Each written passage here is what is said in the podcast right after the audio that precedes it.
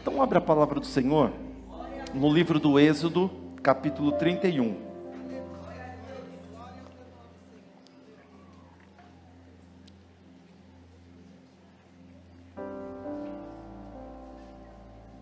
Se tivesse só aquele louvor que cantou aqui, né? Ele é o rei da glória, já não precisava nem pregar, fazer mais nada. Que letra linda, né?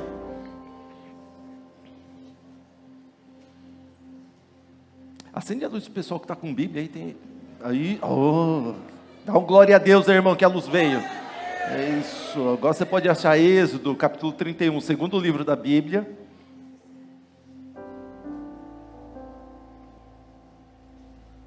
Eu não sei vocês, mas difícil eu trocar essa de papel por outra coisa, viu? Não sou muito da tecnologia, não. Amém? Todo mundo achou? Versículo 1: Disse mais o Senhor a Moisés: Vê, eu chamei por nome a Bezalel, filho de Uri, filho de Ur, da tribo de Judá, e o enchi do Espírito de Deus, de habilidade, de inteligência e de conhecimento em todo artifício. Amém. Pai Santo, no nome de Jesus, estou aqui com tua igreja, estou também diante da tua palavra. Quero te pedir, meu Deus, que o Senhor ilumine a minha mente para falar ao teu povo. Sou totalmente dependente de ti, ó Deus. Que essa tua presença, a presença do teu Espírito Santo, possa se manifestar mais em nosso meio.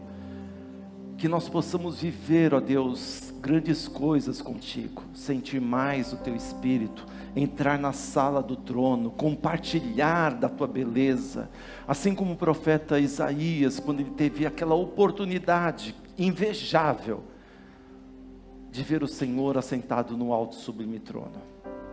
Que nós possamos, ó Pai, ter essa ousadia de chegar até essas visões. No nome de Jesus, ó Pai, fala com tua igreja, usa minha vida. Estou diante do teu povo e da tua palavra Aqui estou, Pai, no nome de Jesus, amém. É interessante esse texto porque esse é o primeiro texto da Bíblia onde fala sobre Deus, sobre o Espírito Santo vindo sobre a vida de uma pessoa. Fala-se sobre o Espírito Santo, mas ele tomando a vida de uma pessoa, esse é a primeira ocorrência no Antigo Testamento. A gente pensa que é só no Novo Testamento, não, mas está aqui o primeiro. E só para vocês entenderem um contexto, o povo saiu do Egito, liderado por Moisés. E aí Deus, naquele caminhar, naquele, naquela jornada ali no deserto, Deus queria estar tão próximo do povo, que ele falou o seguinte: Moisés, eu preciso que você faça uma habitação para mim. E Imagina comigo, e, Deus, e Moisés pergunta, por que Deus? Ah, porque eu quero estar com o meu povo, eu gosto de estar no meio dele, eu não quero me apartar dele, eu não quero me afastar, eu quero estar juntinho. Então faz uma tenda, uma cabana, um tabernáculo, e eu quero estar ali. Então onde vocês estiverem, a minha presença vai estar lá. E Deus diz o seguinte aqui no capítulo 31, eu já coloquei o meu Espírito Santo na vida de Bezalel, porque ele tem habilidades, e com essas habilidades ele vai então construir o meu tabernáculo, e vai ter essa ousadia de fazer. Mas olha só que interessante, meus queridos. Deus não colocou o Espírito Santo em Moisés, não diz na Bíblia. Diz que o Senhor estava com Moisés, mas o Espírito Santo veio sobre Bezalel. E o templo de Deus tinha que ser feito de uma forma muito detalhada né? porque não poderia ser de qualquer forma. Então ele pegou alguém que já tinha certo conhecimento, encheu com o Espírito Santo dele e falou assim: vai fazer desta forma, esses detalhes as argolas têm que ser deste jeito, o tecido tem que ser este, as madeiras têm que ser essas madeiras, não pode ser mais nem menos, tem que ser perfeito, não poderia ser qualquer coisa, né? poderia falar assim, ah não, vamos fazer uma tenda, aí a gente pega uns compensados, a gente pega aí um, umas lonas, faz o negócio, não queridos, Deus queria fazer o melhor, Moisés poderia perguntar, mas Senhor, o Senhor quer estar em nosso meio? A gente pode construir algo também, pegar umas madeirinhas aí, fazer uma casa para o Senhor, um tabernáculo, uma tenda, um, o que seja, e o Senhor pode estar conosco. Não, Moisés, quem vai estar lá sou eu. E para mim tem que ser perfeito. A minha morada, a minha habitação é para mim. quem vai descer nela sou eu. Então ela tem que ser perfeita. E por ser perfeita, esta pessoa que vai construir, edificar uma morada para que eu caminhe com o meu povo, essa pessoa precisa estar cheia do meu Espírito Santo. E eu desci o meu Espírito Santo, coloquei o meu Espírito Santo sobre Bezalel, e ele vai então construir o meu tabernáculo, cheio da minha unção, cheia do meu Espírito. E é interessante isso, queridos, porque isso se refere muito ao que nós fazemos na igreja, ao que nós fazemos aqui como igreja, porque não adianta nós fazermos as coisas de qualquer jeito, porque precisa fazer para Deus. Deus quer perfeição no que nós fazemos. E para termos essa perfeição, claro, nós temos que ter nossas habilidades, mas mais do que isto, nós precisamos do Espírito Santo de Deus nas nossas vidas. Porque quando ele está na nossa vida, a gente começa a fazer o melhor para Deus, porque ele sabe o que precisa ser feito para o Pai. Então a gente vai trabalhar da menor forma, a gente vai querer fazer o melhor, a melhor edificação, o melhor ministério, as melhores coisas, a gente vai fazer o melhor para Deus, cheio do Espírito Santo. Ah, mas eu queria fazer desse jeito. Não, mas Deus quer que seja desse outro jeito. E o Espírito Santo vai incomodando, o Espírito Santo vai dirigindo, o Espírito Santo vai dando sabedoria. Na nossa vida também. Quando nós aceitamos o Senhor, o Espírito Santo de Deus já vem sobre nós. De uma forma mais. Depois eu vou explicar para vocês. Mas olha só que interessante, ele vem sobre a nossa vida, ele quer mudar a nossa vida. A nossa vida é como se fosse um tabernáculo, conforme a palavra do Senhor nos diz. Então a nossa vida não pode ser de qualquer jeito. A gente não pode aceitar Jesus e ter uma vidinha qualquer, desregrada, sem forma, vazia, como era no início. Não, o Espírito Santo de Deus está em nós e ele falou o seguinte: olha, eu preciso habitar na tua vida e a tua vida precisa ser perfeita. Não conseguimos tão perfeição, mas pelo menos da forma que Deus espera.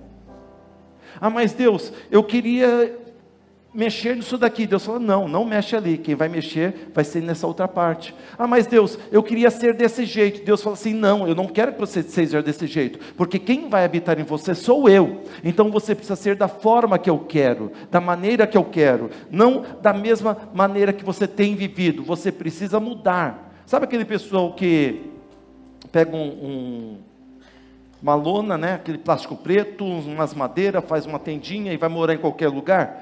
Muitas vezes a gente quer que Deus seja assim na nossa vida, que a nossa vida seja uma, uma barraca qualquer, né, de um acampamento qualquer, e a gente fala assim: Deus pode morar, mas Deus não quer isso de nós. Deus quer que a nossa vida seja um tabernáculo de habitação para Ele aonde o Espírito Santo de Deus possa ter liberdade dentro de nós. E Ele vem com o Espírito Santo sobre nós para que nós possamos ter essa mudança. E, e Deus falou assim: olha, mexe essa porta aqui, né? coloca essa porta dois centímetros da tua vida mais para cá. E você fala assim: dois centímetros, Deus? Não, é porque eu quero que seja dois centímetros, porque eu sei que é o melhor. Deus quem deu a planta, foi quem deu a planta do tabernáculo para Moisés e para que Bezalel fizesse o tabernáculo, porque Deus sabe que milímetros e centímetros precisavam ser obedecidos, e na nossa vida também, quando o Espírito Santo de Deus está em nós, nós entendemos que mudanças, mesmo que pequenas, precisam ser feitas para que nós sejamos a habitação de Deus aqui nessa terra. Amém, queridos? Abra lá em Juízes capítulo 6. Pode colocar só no projetor? 6,34. Vou discorrer só mais uns textos com vocês, para nós participarmos da ceia. 6,34. Então o Espírito do Senhor revestiu a Gideão, o qual tocou a buzina, e os abiesritas se ajuntaram após ele. Tá bom até aí. Então o Espírito do Senhor revestiu a Gideão, o qual tocou a trombeta, e os abiesritas se ajuntaram após ele. O povo de Israel estava oprimido pelos midianitas, e Gideão estava ali, depois de 40 anos sofrendo com a opressão dos midianitas, Deus escolhe Gideão. Você conhece a história de Gideão, ele que venceu lá com os 300, né? É, que não é aquele filme que você assistiu, e escolhe Gideão para liderar um povo para libertar Israel da opressão dos midianitas. E olha só que interessante, esse texto que diz assim: então o Espírito do Senhor revestiu, alguns diz cercou, veio sobre. E esse revestir, imagina comigo, é como se fosse pegar uma luva, alguns intérpretes da Bíblia diz, quando você pega uma luva e você coloca essa luva na mão, você está revestindo a mão, né, com uma luva. É como se Deus olhasse, abrisse ali o seu closet de pessoas na terra, e olhasse assim: bom, quem é que eu vou revestir hoje? Ele escolhe, tá, tá, tá, ah, vou revestir Gideão. Então o que, ele faz? Ele escolhe Gideão e reveste Gideão com o Espírito Santo. Ele coloca, sabe, não, não, não atrás, ou na frente, ou do lado.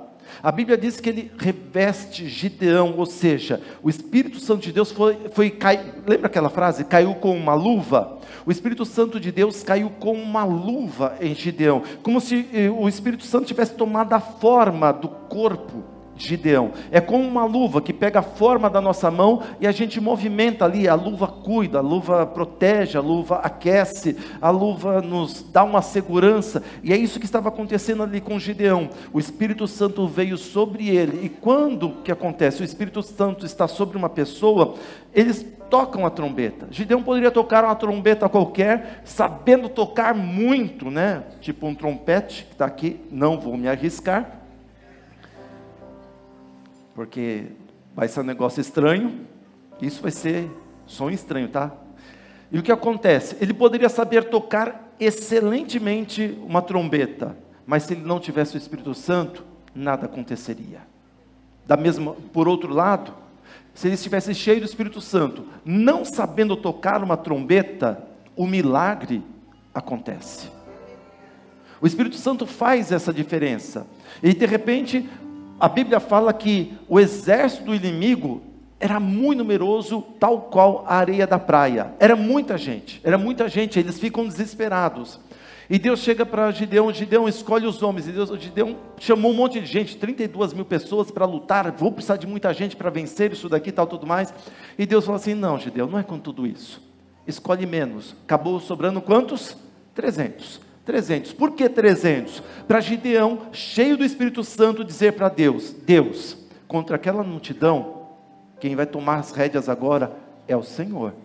Eu abro mão de fazer qualquer coisa sem a tua presença, porque 300 contra milhões, milhares, não dá humanamente falando, não tenho condições. É por isso que Deus revestiu Gideão para uma batalha, para fazer o sobrenatural acontecer, para que as coisas pudessem ser da forma de Deus. Quando é que eu sei que as coisas vão acontecer da forma de Deus? Quando eu tenho o Espírito Santo na minha vida, quando eu sou revestido do Espírito Santo na minha vida. Então eu preciso buscar o Espírito Santo para fazer as coisas de Deus, para mudar a minha vida e também para que eu possa vencer os meus adversários no dia a dia. Senão eu não vou conseguir, queridos. Há um texto lá em Lucas capítulo 7, versículo 38 até o 39. Lucas 7,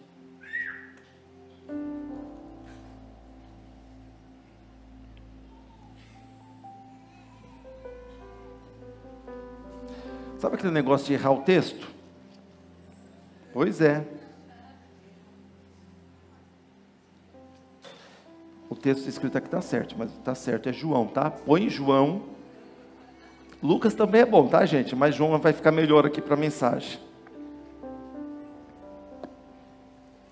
João capítulo 7, versículos 38 e 39. Você conhece esse texto? Olha. Quem crê em mim, como diz as Escrituras, do seu interior fluirão rios de água viva. Isso ele dizia do Espírito que haviam de receber os que neles crescem. O Espírito Santo ainda não fora dado, porque Jesus ainda não tinha sido glorificado. Por que, que Jesus falou que rios de água viva fluiriam de dentro da pessoa que tem o Espírito Santo? Ele falou assim: olha, vai vir o Espírito Santo sobre vocês, e ele virá como um rio de água viva. Por quê? Porque o rio, queridos, quando ele vem, ele vem trazendo como se fosse uma limpeza, ele vai passando por dentro de nós, ou pelo pelaquela vala que nós chamamos de rio, e a água vem, ela vai limpando, ela vai tirando todas as coisas, impurezas, o que não presta, ele vai levando embora. Porque quando você tem uma água parada, né? Por exemplo, se eu deixar essa água aqui desse tanque batismal, ela parada aqui durante um mês, o que acontece? Ela vai apodrecer, ela vira lodo, não vira?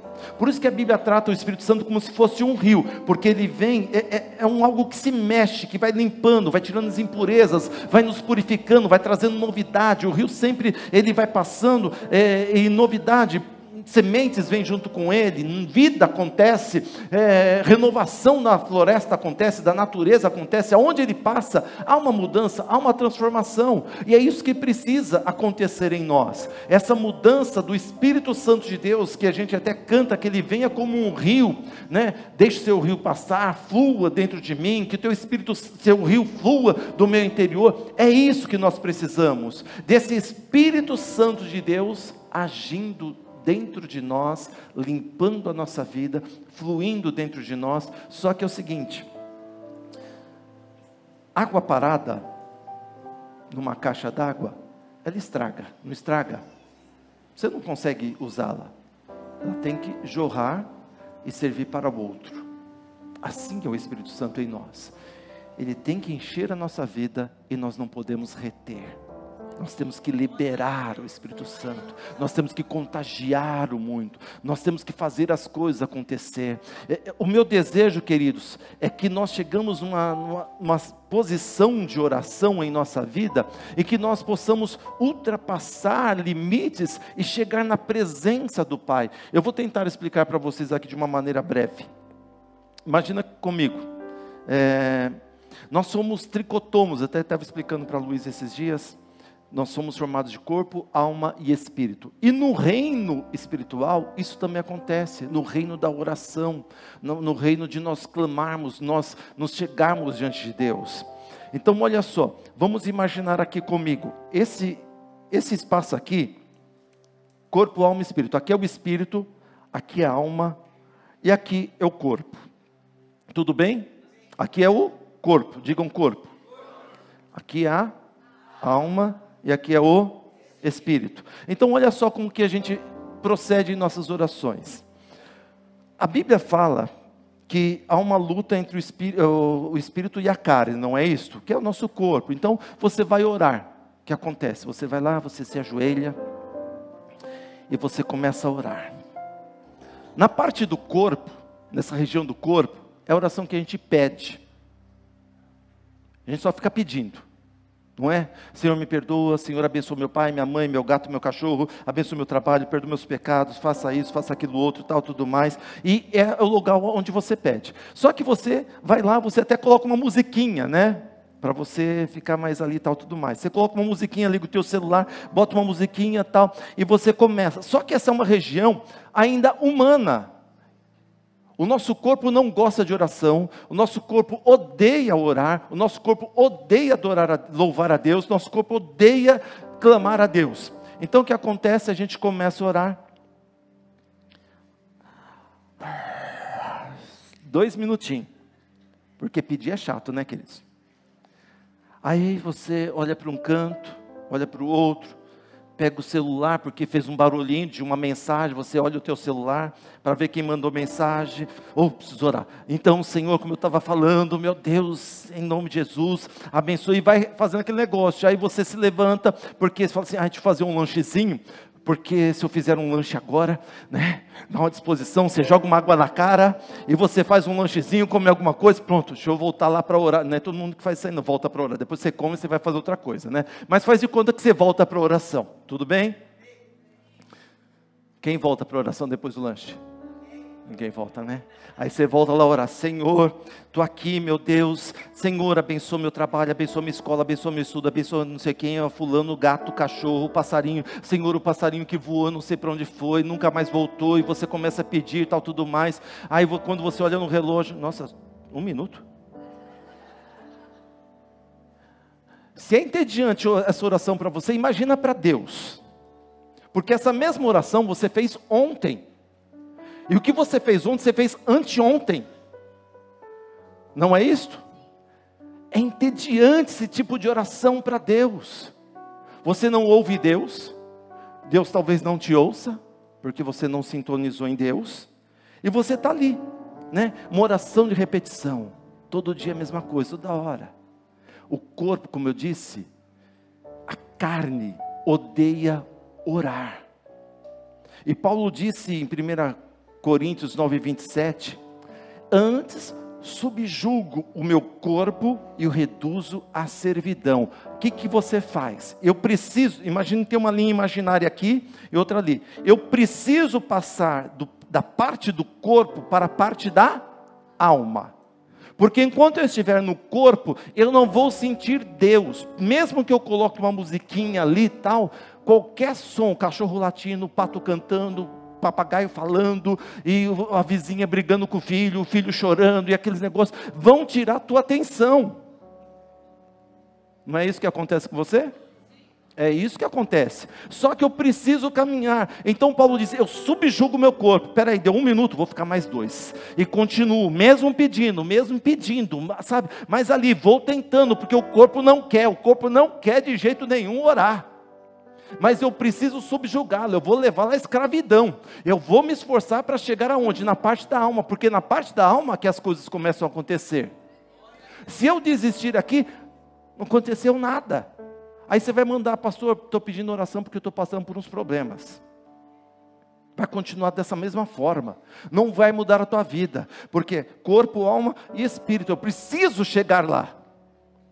Só que eu não posso desistir, porque a gente pensa que fez aquela oraçãozinha e adiantou eu preciso gastar tempo, então eu fico ali 20 minutos, 25, 30, 30, 40, 40 minutos, até que o diabo vai cochichando no meu ouvido: para de orar, você tem que fazer isso, fazer aquilo outro. O diabo continua falando aqui no meu ouvido, porque eu estou na parte do corpo ainda, não cheguei na outra, no outro nível, e ele vai cochichando para eu desistir de orar, para não orar mais, para parar, e o que acontece? Eu continuo, subjugo, vou orar mais ainda, e continuo orando, orando, orando, até que eu passo a linha imaginária, eu chego na parte parte da alma. Quando eu chego aqui na parte da alma, a voz do inimigo começa a diminuir e a voz de Deus começa a ser audível. Ah, então quando eu chego aqui na parte da alma, eu já começo não pedir mais. Porque pedir é aqui na parte do corpo. Na parte da alma, eu louvo. E é interessante que quando a gente chega aqui, depois de um certo tempo, até aquela musiquinha que a gente colocou, que a gente nem estava prestando atenção, começa a surtir efeito. E se eu não coloquei musiquinha, começa até a sair um louvor, uma música que eu nunca cantei, uma música que eu nunca ouvi, começam a sair dos meus lábios.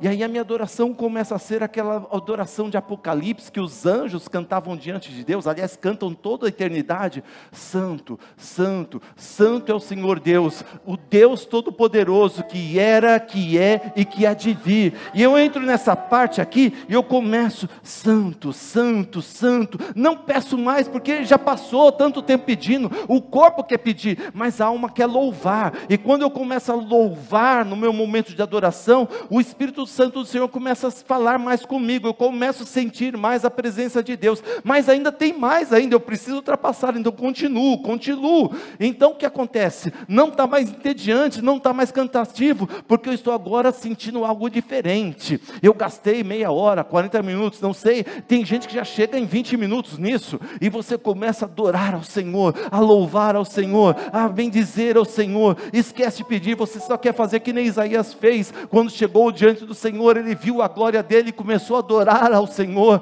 ele viu a presença do Senhor, mas eu preciso chegar mais lá ainda. Por quê? Porque quando eu chego na parte do Espírito, olha o que acontece quando você se esforça um pouquinho mais para chegar na parte do Espírito. Paulo diz em 1 Coríntios capítulo 6, verso 17: Mas o que se une ao Senhor é um espírito com Ele. Eu estava aqui, só pedindo, resisti, mortifiquei a minha carne, consegui chegar na parte da alma, e eu começo não mais pedir, mas eu começo a louvar a Deus. E quando eu chego na parte do espírito, Aí que o negócio acontece. Não é mais a minha alma, é o Espírito de Deus conversando com o meu espírito. É quando você já não tem mais domínio sobre o seu corpo. É quando você não tem mais domínio sobre a sua alma. É quando você não tem mais domínio sobre sua fala. É quando você fica ali na presença de Deus, adorando. Aí você começa a falar em outras línguas.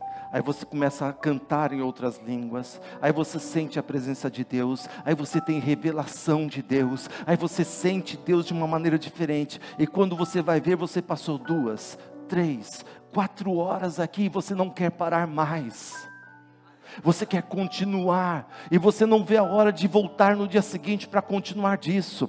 É, até o ponto, queridos, eu sei que vai ser difícil para você, mas vamos fazer um pacto para esse mês, para a gente sair dessa parte da carne, sabe? Vai ser difícil, enquanto houverem ruídos ao nosso, ao nosso redor, vai ser difícil para a gente chegar na parte da alma, mas vamos lutar, a gente vai lutar, vai amanhã cedo, vai depois, e a gente vai chegar na parte da alma, só chegando na oração do louvor, da, sabe? Não é, é pedindo mais para para Deus, é entregando para Deus agora, sabe, entregando para a beleza dele, dizendo quem ele é, até o ponto de nós ultrapassarmos essa outra linha imaginária e chegarmos com o nosso espírito no Espírito de Deus, aonde a gente vai ter um relacionamento profundo com o Espírito Santo de Deus. Aí ele vem, sabe aquele negócio que aconteceu com Gideão? Ele vai pegar o teu corpo, o teu espírito e vai revestir com o espírito dele, o teu espírito vai estar no formato do Espírito Santo. E quando você abre a tua boca, não é mais suas palavras, são as palavras do Espírito Santo.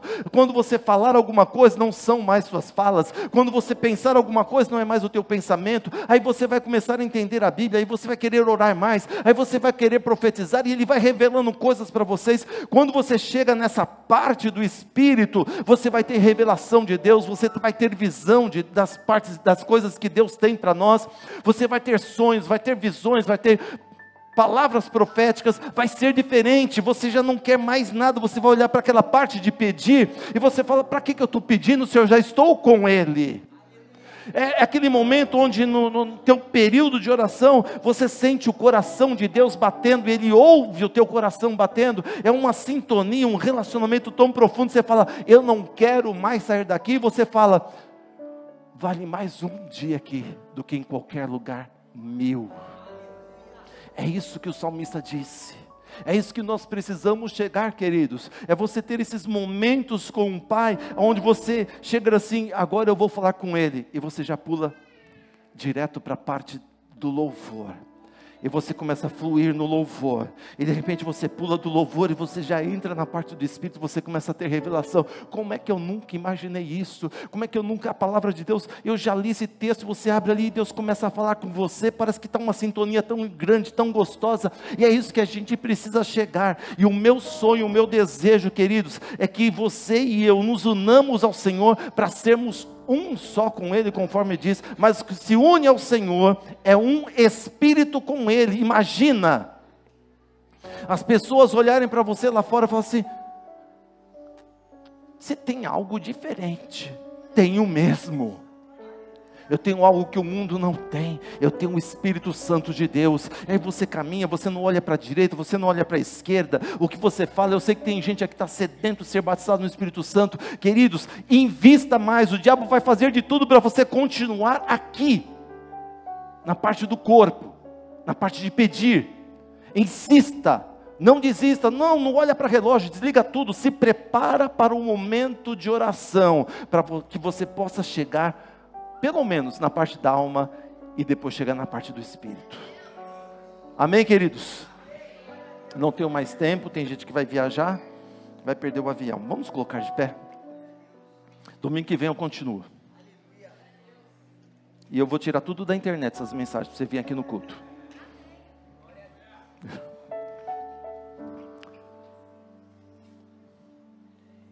Segura na mão da pessoa ao teu lado.